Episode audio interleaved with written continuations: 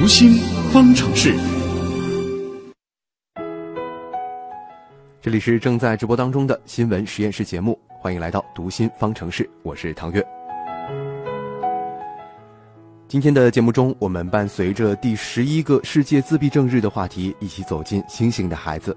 刚才我们邀请了神经科学专家，带我们详细了解了自闭症这种疾病。专家刚刚也提到了啊，自闭症并不是一种心理问题，而是一种脑发育性障碍疾病。不过，正确科学的心理干预对于自闭症的治疗和康复有着重要的影响。与此同时呢，作为自闭症患者的父母和家人，如何来跟这些自闭症的患者相处互动，又如何调节自己的情绪和压力呢？接下来的时间，我们邀请的是我们的老朋友，国家心理咨询师培训鉴定考官张华老师，一起来聊一聊。张华老师，你好。啊，主持人你好。嗯。我们今天讲到这个自闭症的话题啊，对于自闭症患者的这种行为障碍啊，我们有没有一些方法在心理辅导上能够去帮助他们呢？其实这种帮助呢，主要是通过家庭环境的改善，尤其是父母和他的一种互动方式，来对他进行产生一种联动性的影响。嗯，因为他本身这种类型的孩子在言语发育上是有障碍的。嗯啊，人际交往上啊，兴趣上。所以呢，这个家长有意识的给他有一个语言的互动，嗯，啊，这种耐心，包括说有意识的去带他出去，呃，因为他本身容易专注于固着于某一种其他孩子不感兴趣的东西，嗯，那这个时候家长的一种带动就很重要啊。另外呢，对于他有一份理解啊，心理上的一份关注，本身很重要，可能未必说，呃，这个自闭症是由家庭环境本身导致的。但是家庭环境呢，却会让这个自闭症会加重，会有一个交互作用。嗯，那所以呢，就是从环境上或者从父母跟他互动模式上一种改变带动，那会对他产生进一步的影响。嗯，目前您了解到的，在心理学界有没有类似的对于自闭症患者的这种心理辅导，它能够起到一定什么样的作用呢？其实主要还是一种训练干预的一种方法吧。嗯。因为主要还是通过家庭也好，还有一些特殊教育的机构或者医疗机构当中去接受一些教育的训练。你像那个比较小的孩子，往往是通过这种语言能力的训练和社会交往能力的训练，嗯，让他们慢慢慢慢的能够和同龄的小孩能够有一些共同的话题或者共同的兴趣，嗯，啊。主要是通过一些，还主要是一些行为训练啊，明白了，主要是行为训练的方式。那其实刚刚的节目当中，我们也提到了啊，即将在上汽上海文化广场上演的这个话剧《深夜小狗离奇事件》的男主角，他是一个十五岁的。阿斯伯格综合症的患者，这个其实也是自闭症的一种类型。那他很聪明，但行为举止上是异于常人的。比如痛苦的时候就会蜷缩起来去呻吟，不喜欢和人有身体上的碰触，而且没有办法撒谎等等。那作为身边的人来说，我们应该如何来看待自闭症患者一些相对来说异于常人的表现呢？对，可能在大家看来，这些表现是异于常人的，但是实际上，刚才你说的这些症状，比如说。呃，他会把身体蜷缩起来，那大家感兴趣的其他孩子爱好的东西，他不爱好，实际上本身就是自闭症的他的一个诊断表现，嗯，他的症状表现。也就是说，自闭症的孩子，你看一般的孩子，比如说我爱好一些小玩具，那自闭症的孩子不一定爱好这个玩具，可能爱好一个其他孩子不爱好的东西，比如说他看到一个什么一个垃圾桶，一个酒瓶，他能够看十几分钟，甚至看一个小时，那那其他的孩子是不太可能的，这本身就是自闭症的表现。那么，如果说我们从自闭症的世界里去看，那他有这种表现，他去这样去专注，或他有这样一种卷缩，或者说其他的这个，他害怕别人给他肢体接触、拥抱，嗯，对他来说是正常的啊，因为他本身就像我们说，我们感冒了，哦，我我我感冒了，我流鼻涕，在你看来，你说你怎么流鼻涕？这么恶心？但是在于感冒的人来讲，流鼻涕就是他的一种症状，嗯，所以我们我说这个意思是说，我们要需要对他的这种表现有一个接纳。本身就是走进他的内心世界非常重要的方面，啊，明白了。这个接纳其实是第一步。其实转过来，我们换一个角度想的话，有一种说法是说，其实每一个人都有自己自闭的一面。您认同这种说法吗？这样，呃，应该不是说自闭，其实他和自闭症不一样。嗯，其实有些家长会很害怕，比如说看到我们的孩子也比较安静，啊，不再给其他小孩去玩儿，嗯，我们就怀疑说自己小孩是不是自闭症。这人的性格是有一些是爱动的，有些是爱静的。对，就像人像我们成人一样，有些人呢喜欢有跟自己有一些独处的时间，未必就是自闭症。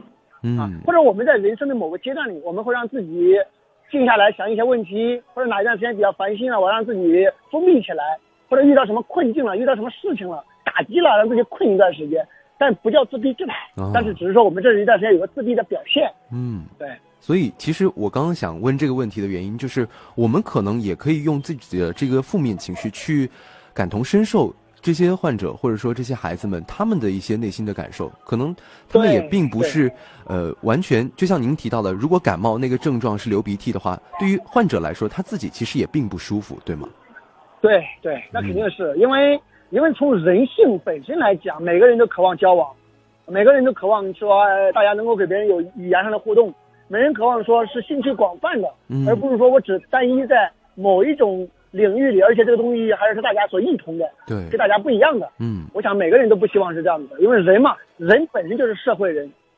嗯，其实我们刚刚讲的大部分都是还是针对自闭症患者的啊，但是其实说到这个病的时候，也不能忽略了这些孩子身边的家庭。他们的父母其实也会遭受非常大的心理压力。那对于这些患者的家属来说，我们可能需要提供哪一些心理的疏导，或者说我们力所能及的一些帮助呢？对，这真正的压力是来自于父母。其实这个父母，因因为现在孩子都是一个宝贝，那自己的孩子对于别人的孩子有个异常，其实本身自己就心理冲压力很大了。嗯。另外呢，就是有可能遭受到身边人的异样的眼光，啊，再加上很多人对这个自闭症不太理解，觉得哎，你孩子成为这样的，是不是和你们家长有关系？嗯。那多重压力，这父母确实有压力的。对，那我们要说，我我毫无疑问，对于自闭症孩子，耐心陪伴很重要。但这个话其实也是说起来简单，因为你一天两天耐心可以，长久的耐心其实对这些家长是一种考验。嗯，所以一般我们会建议说，这些家长本身也需要心理疏导，那通通过他们对他们的疏导，他们能够把自己的一些负面情绪排解掉，这个时候能够恢复平静，更加耐心的回伴回去陪伴孩子。嗯，另外呢，这些家长也需要学习去了解怎么样去。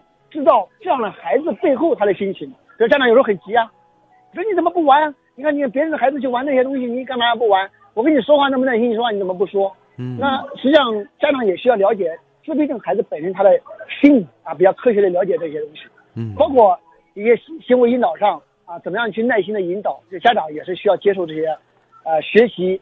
培训包括这些宣泄的这个路径，给他一个路径。嗯，的确是非常重要。其实双方都需要非常多的社会的关怀和关照。对对。好的，那时间关系，我们也再次感谢张华老师给我们今天带来的分享，谢谢您。嗯，好，再见。嗯。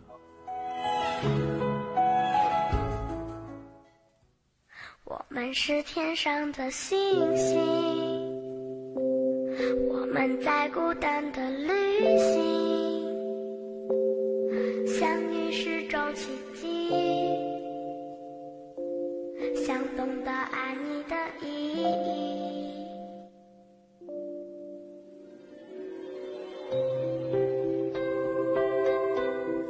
其实说完了今天的话题之后，我最大的感受就是，因为我们今年的第十一个世界自闭症日，它的主题是有你，我们不孤独。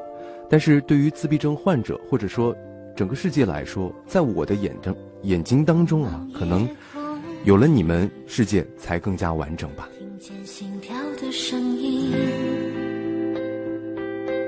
虽然相隔万里，渴望的眼睛寻找着彼此的轨迹，请在我梦里留。下你的脚印，同样的不安，同样的期待，全都是爱着的证明。我们是天上的星星，孤单的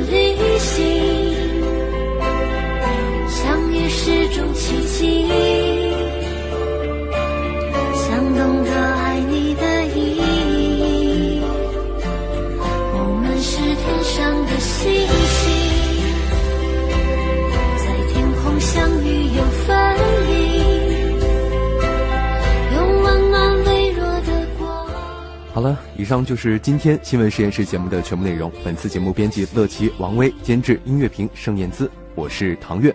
明天的同一时间我们继续在新闻实验室节目当中边听节目边长知识。明天见。虽然相隔万里渴望的眼睛寻找着彼此的